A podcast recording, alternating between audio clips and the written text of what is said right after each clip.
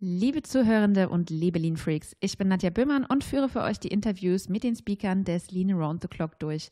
Dieser findet vom 16. bis 17. März im schönen Mannheim statt. Heute in Episode 10 wird es wieder international. Ich habe eine Dame vom Mikrofon, die aus Österreich kommt. In ihrem Impuls zusammen mit ihrem Partner auf der Bühne soll es um das Thema gehen, dass Lean-Ansätze nie grün waren und nicht grün sein werden. Melanie Kraschitzer ist eine wahre Weltenbummlerin, sagt sie über sich selbst. Sie studierte und arbeitete in verschiedenen Ländern und hatte so bisher die Chance, für kürzere Einsätze in sehr bereichernde Welten eintauchen zu können. Ihre Erinnerungsstücke sind in der Regel keine Kühlschrankmagneten, wie manch einer sie sammelt, sondern eher neue Lebensformen, Arbeitsstile und Sichtweisen aufs Leben. Wie sie das mit ihrer Lean-Denke beeinflusst hat, wird sie uns gleich erzählen. Herzlich willkommen, liebe Melanie. Hallo, danke schön. Ich freue mich hier zu sein. Und du kommst nicht alleine auf die Bühne, du hast jemanden im Nein. Schlepptau. Das ja. ist der liebe Philipp Jung von der Firma Vision Domes. Philipp ist der Mitbegründer des Startups Vision Domes und hat nach jahrelanger Erfahrung und Forschung im Bereich von geodätischer Architektur gemeinsam mit seinen Kompagnons Leo Schleit und Jonas Krüger im Frühling 2021 die Vision Domes GmbH gegründet. Und was das Ziel von Vision Domes ist, was ihr macht, wirst du gleich erklären. Herzlich willkommen, Philipp. Hallo, vielen Dank, dass ich da sein darf, Nadja. Ich bin recht gespannt auf euren Vortrag, überhaupt auch über eure Kombination. Als allererstes geht aber meine Frage an Philipp. Was macht Vision Domes und was macht euer Business nachhaltig? Die Frage kriegen wir natürlich relativ häufig gestellt, wenn ich dann sage, wir bauen geodätische Strukturen auf einer eigenen Strukturformel basierend. Also erstmal geodätische Kuppeln, das sind äh, Kuppeln, die aus Dreiecken zusammengebaut sind. Ähm, die werden in sogenannten Fullerenen nachgebaut. Das sind die st stabilsten Strukturen der Menschheit. Ähm, die werden auch unter anderem von der NASA äh, oft für die Mars-Missionen geplant. Und äh, wir haben dabei nochmal diese Formel optimiert, die es schon seit 80 Jahren gibt äh, und konnten dabei nochmal besonders viel Material einsparen und den Produktionsprozess sehr stark äh, optimieren, weil wir nur noch ein einziges Formteil verwenden. Und das hat dann mannigfaltige Anwendungen gehabt. Also wir heißen auch Make Room for Your Visions. Äh, wir gehen da mit einem sehr iterativen Produktionsentwicklungsprozess ran. Ähm, und machen unter anderem hocheffiziente Gewächshäuser, äh, Tiny Häuser, die in Selbstbaukits oder mit unserer Hilfe zusammengebaut werden können. Wir machen ähm, deutschlandweit Jugendworkshops im Bereich Umweltbildung und äh, soziale und emotionale Kapazitäten. Und zu guter Letzt gehen wir auch noch auf Events und äh, bauen da unsere Domes auf und verkaufen die auch für einen kleinen Geldbeutel über unsere Homepage. Sehr cool. Darf ich da hoffen, dass auf dem Lean Around the Clock gegebenenfalls unter Umständen ein Vision Dome steht? wenn jetzt so ganz nett gefragt wird, könnte ich mir vorstellen, dass ich da äh, einen Vision Domes hinschleppe. Äh, das ist ja auch sehr schön, das ist ein Heimspiel für mich und äh, unsere ganze Crew. Genau, also ähm, seid mal gespannt, aber dem steht fast nichts im Wege und ihr wisst ja, alle Wege führen nach Dome. Haha, sehr schön. Super Wortwitz.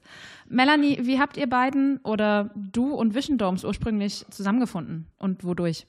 Ähm, wir haben zusammengefunden über einen Freund und Bekannten von uns, ähm, der tatsächlich an einer Stelle gesagt hatte, von wegen hier, äh, ihr solltet euch mal kennenlernen oder zu mir gesagt hatte, ich sollte die Jungs, ähm, Philipp und seine Kollegen äh, mal kennenlernen.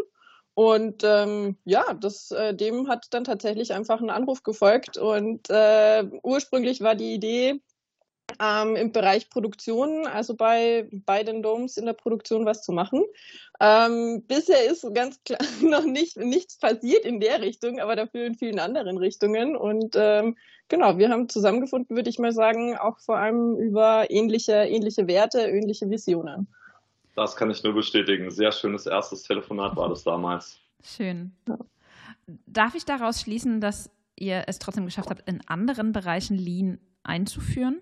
Ja, theoretisch schon. Also dazu muss man jetzt immer mal sagen, wenn du ein Startup bist, was jetzt ähm, einen Prototypen hat, der nicht IT-basiert ist mhm. zum Beispiel, sondern wo man wirklich was zusammenbauen äh, kann und muss, dann muss man sich ja auch selbst erstmal die besten Produktionsmöglichkeiten überlegen. Mhm. Wo kann ich überhaupt Produktion am Anfang optimieren? Wie weit kann ich zum Beispiel schon reingehen und Material bestellen oder Produktionsprozesse so weit optimieren, dass da überhaupt Skaleneffekte entstehen, weil wie immer das mit einem Bootstrap-Startup so ist, man hat relativ wenig Kohle hat keinen Investor und muss dann auch schon äh, Umsatz generieren von Minute eins. Äh, deswegen haben sich diese ganzen Prozesse so ein bisschen nach hinten geschoben. Ähm, ich muss aber auch sagen, dieses iterative Prototypendesign, was wir haben, also mit unserem Kunden in die Entwicklung gehen, das zu reviewen, das zu checken und das dann wieder in die nächste Stufe unseres Stones umzusetzen, äh, das war bis dato hocheffektiv und äh, jetzt ganz neu kann ich auch verkünden, unsere Strukturformel und wie wir die zusammenbauen auf eine ganz besonders äh, sparende Maße, Maßnahme mit möglichst ökologischen Materialien hat jetzt auch in Bayern einen Landespreis gewonnen für unseren Green Vision ah. Domes von der Postcode-Lotterie. Genau. Herzlichen Glückwunsch an der Stelle. Dankeschön. Jetzt geht ja euer Vortrag um das Thema, und ich lese das jetzt vor. Lean Management wird nicht, ist nicht und war nie grün. Lean Management hat auch rein gar nichts mit Bewusstsein, Natur und Herz zu tun. Könnt ihr den Zuhörenden kurz erklären, woran ihr das festmacht? Sehr gerne. Das äh, würde ich gerne gerade gleich mal machen.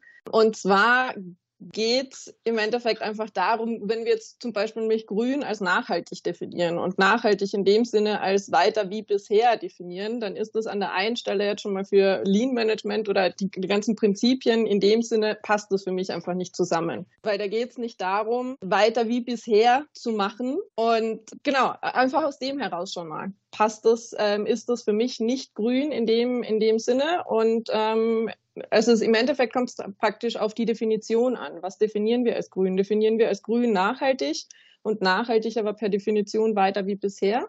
Dann trifft es für mich in dem Fall auf Lean Management absolut überhaupt nicht zu. Und ich glaube, da landen wir ja dann auch im Bereich Greenwashing. Genau, und um jetzt nochmal das Gesagte ein bisschen zu ergänzen, also für mich Lean Management, warum wir da auf einen gemeinsamen Nenner gekommen sind, ist natürlich auch äh, zum Beispiel im BWL-Studium kommen dann die ganzen einzelnen Lean-Begriffe mit da rein. Man hat die ganzen einzelnen ähm, Prozesse und Prozessoptimierungen schon mal gehört.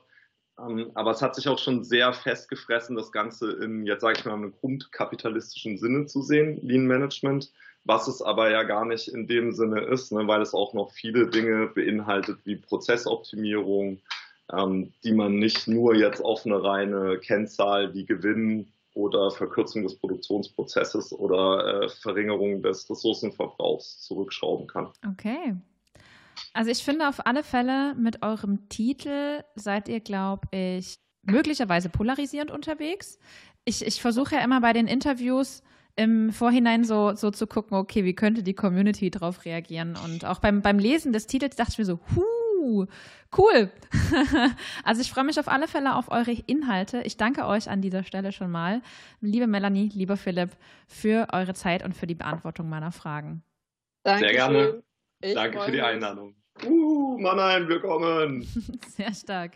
Ja, und liebe Lean Freaks, das war die zehnte Folge und denkt daran, bis 31.10. gibt es noch unsere Early Bird Tickets unter leanbase.de slash latc slash Anmeldung.